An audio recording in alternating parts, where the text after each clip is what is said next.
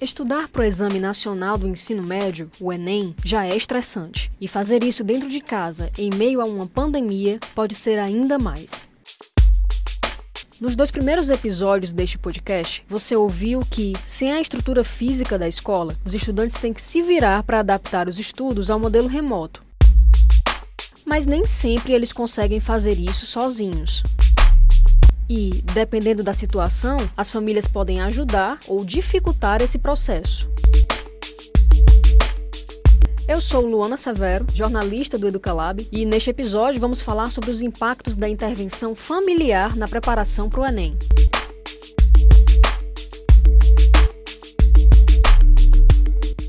Esse podcast é realizado pelo Sistema Verdes Mares, com o apoio do Governo do Estado do Ceará e da Universidade de Fortaleza.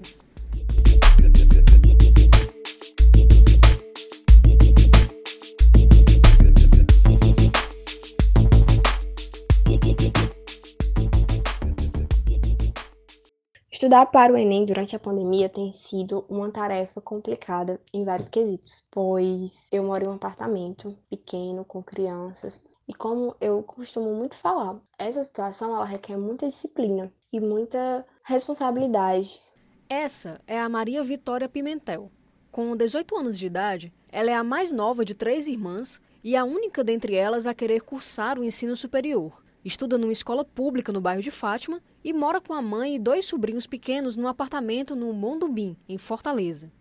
Desde que a pandemia de Covid-19 começou e as escolas foram fechadas, Vitória tenta encontrar um jeito de se concentrar nos estudos em casa. Mas é difícil, tanto porque ela divide com a mãe a tarefa de cuidar dos sobrinhos, como por causa da necessidade de se isolar para estudar, ela se sente em falta com a família. Como as demandas eu considero que elas aumentaram bastante, eu vejo que essa situação de pandemia dificulta mais eu ter momentos para minha família e momentos disponíveis até para mim mesma. Então, assim, às vezes é muito raro, às vezes que eu paro e consigo assim me ligar nisso ou naquilo outro, dar aquela atenção às pessoas que estão ao meu redor, às vezes ter aquela paciência, porque acredito que o estresse aumentou bastante, assim, as preocupações e tal. Então, tudo isso desenvolve estresse, mal-estar, e às vezes assim, até sentimento assim de raiva, mas eu acredito que é tentando, né? Assim, de todas as formas estar próximo, demonstrar afeição, demonstrar que eu tô aqui, que embora correria, podem contar comigo.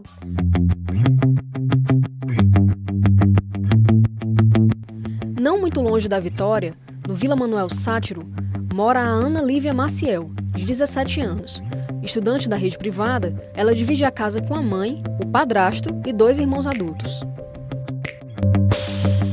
Querendo ou não, quando a gente está no colégio, é diferente porque em casa, como às vezes fica muito, todo mundo em casa, né, é totalmente diferente. Às vezes a gente tem que fazer alguma coisa, tem que ajudar. Mas a minha rotina em casa, ela está sendo bem produtiva, porque meio que quando eu para a escola, tinha a questão de, às vezes, de ônibus, que demora mais. Em casa, eu estou, às vezes, conseguindo render mais do que eu estava rendendo no colégio, sabe? E a minha família entende, tipo, quando estou estudando, evitam entrar no quarto, fazer barulho, para também me ajudar a concentrar, né? Como você percebeu, as rotinas da Vitória e da Lívia em casa são diferentes. Uma não consegue focar só nos estudos porque ajuda a mãe a cuidar dos sobrinhos, e a outra consegue se concentrar porque a família colabora para o momento de estudo dela. Mas elas têm uma coisa muito importante em comum. A minha família, eles me dão passe livre para sonhar. E isso é incrível. As dificuldades são muitas em variados aspectos, por conta que as dificuldades são existentes, né? E cada um enfrenta suas dificuldades particulares. Mas esse passe livre que eu recebi desde muito nova é algo muito inspirador e que me encoraja muito e que me dá muitas forças necessárias para sonhar, para acreditar. A minha família, eles me mostraram que eu posso conquistar através dos meus estudos, do meu esforço, mas eles nunca interferiram na questão do curso que eu quero fazer, do que eu quero assim, diretamente, sabe? Vitória, faça, por exemplo, direito ou engenharia? Não. Eu gosto muito dessa liberdade que eu tenho para sonhar e para buscar aquilo que me representa, aquilo que eu me identifico. Então, assim, a minha família, eles têm esse papel importantíssimo, porque eu vejo que se não fossem eles, eu não seria nada do que eu sou. E embora muito jovem, eu tenho muito orgulho da minha caminhada. muito orgulho da minha perspectiva diante do mundo, das pessoas. E tenho a certeza que eu não quero ingressar no curso superior somente por ingressar, somente para ter um nível superior. Eu quero para fazer jus à minha profissão, a profissão que eu escolher, e que eu entregue né, um legado de amor, de coisas lindas e necessárias para a profissão, para o mundo, para as pessoas. Então, meu intuito é esse. E eu acredito que a minha família me inspira a sonhar, a acreditar e a buscar aquilo que faz o meu coração pulsar. Desde o começo do ano, antes mesmo da pandemia, minha mãe sempre falava que é, não que eu não prejudicasse a minha saúde mental para passar de primeira, tá? Deixar de, viver, de fazer as coisas que eu gosto de fazer. Porque ela disse que tudo tem limite. Então, a cobrança também dela tá até bem menos. Ela, tipo, entende. Ela fala, ah, eu entendo se você não passar agora. Sem falar que também tem muitos pais que querem que o filho faça tal curso. E isso acaba, eu acredito, na minha opinião, que na hora da pessoa estudar, isso acaba ficando mais frustrante, porque a pessoa tá dando, tá dando tudo para fazer uma coisa que nem quer, uma coisa que os pais querem. Então, é, nesse ponto, eu me sinto muito privilegiada por ter pais que me entendem e que apoiam as minhas decisões. Mesmo sem a Covid-19, a compreensão, o respeito e o apoio da família são fundamentais no dia a dia dos que vão se submeter ao Enem. Isso porque, em alguns candidatos, a preparação para o exame pode gerar uma autocobrança grave, além de uma série de medos, angústias e frustrações. E ter a família por perto, não como uma instituição que oprime, mas que, pelo contrário, apoia as suas decisões, ajuda a enfrentar pensamentos negativos.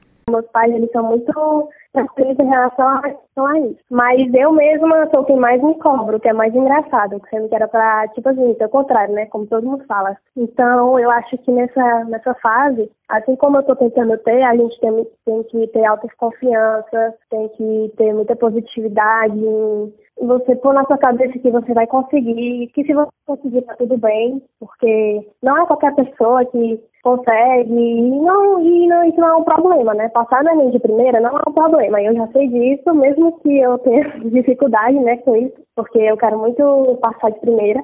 Mas isso tudo é normal, você tem que ter muita confiança mesmo. E o apoio dos pais é fundamental, em tanto incentivar, apoiar as escolhas na área do curso que a pessoa quer, que o filho quer, entender, né, respeitar o momento de estudo. A partir do que a Lívia disse, a gente pode então concluir que o apoio psicológico da família é tão importante quanto o apoio prático, esse do dia a dia.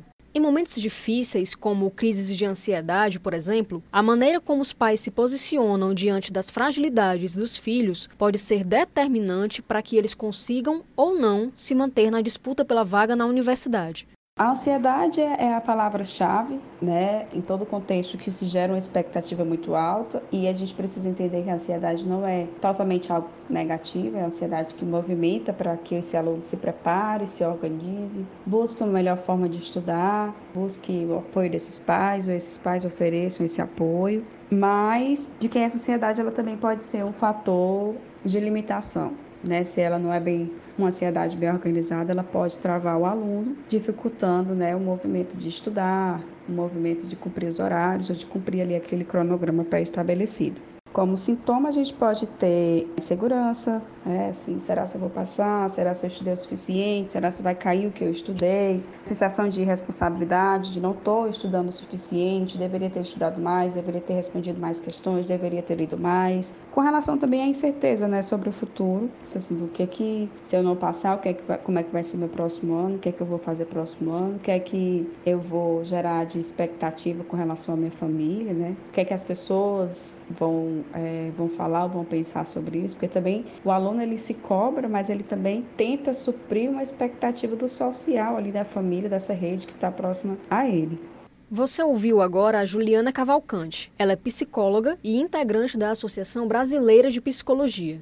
Segundo a especialista, o apoio familiar na preparação para o Enem gera uma sensação de segurança que os estudantes precisam para se sentirem acolhidos e acompanhados, ainda mais agora que eles estão fisicamente longe da escola e dos professores. Que esses adultos, esses pais, os responsáveis, se coloquem ali como suporte, como alguém que valide os desafios, principalmente desse ano, claro, um ano de pandemia, um ano de grandes mudanças, um ano de, de adaptação escolar extremamente significativa, né, que a gente está falando de um excesso também do digital, um excesso de tempo frente a, ao celular ou ao computador. Então, toda essa organização, ela precisa ter um adulto empático né, para validar e, e ajudar nessa travessia que está sendo, na verdade, né, esse ano de 2020. Apesar desse conselho, Juliana entende que também não tem sido fácil para os pais, que a pandemia e o isolamento social trouxeram desafios e limitações para todos. Por isso, a psicóloga explica que esse apoio pode ser demonstrado de forma bem simples, validando os sentimentos dos estudantes e se mostrando por perto permitir também que esse adolescente né, ele possa vivenciar atividades extracurriculares que propiciem momentos descontraídos, que consiga permanecer com os vínculos sociais, né, que faça algo para o descanso mental, algo voltado para artes, algo jogo de tabuleiro com a família, alguns momentos de descontração, que ele consiga fazer essa recuperação psíquica, né, esse descanso cognitivo consiga é, oferecer também esse adolescente, né? Uma qualidade de sono. E aí, quando eu falo de conseguir oferecer, é no sentido de acompanhar como é que tá esse sono, essa alimentação, de fazer, de fato, esse suporte.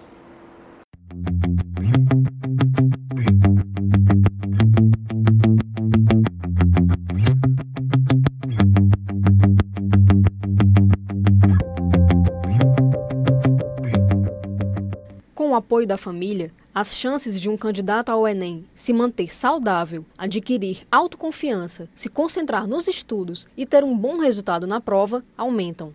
E isso faz com que todo mundo saia ganhando.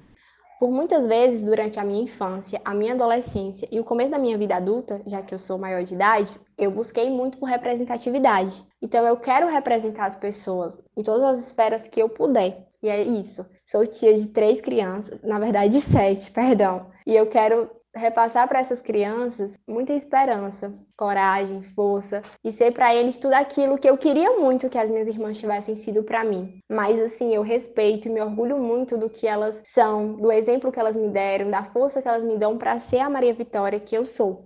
Meus pais ajudam muito nessa questão do auxílio, de saber respeitar a minha decisão, é, conseguir levar para o caminho que você quer seguir, né? E também essa questão do nervosismo, de você querer desistir, é, de não aguentar mais a, a, pressão, porque realmente é uma pressão interna, tanto interna como externa muito grande. E eu passo nesse momento para não Tipo, a minha mãe me ajuda muito porque às vezes eu falo, ah, eu não vou conseguir, eu não, não vou passar, me desculpa. E tipo, ela sempre fala, dizendo que eu vou conseguir, que se eu não conseguir, vai ter outra oportunidade. Então, esse amparo é tanto importante como psicológico, como também na questão dos estudos mesmo, né? A questão que eu disse de respeitar o nosso momento de estudo, porque acho que com a pandemia esse apoio da família ficou mais ainda importante, né?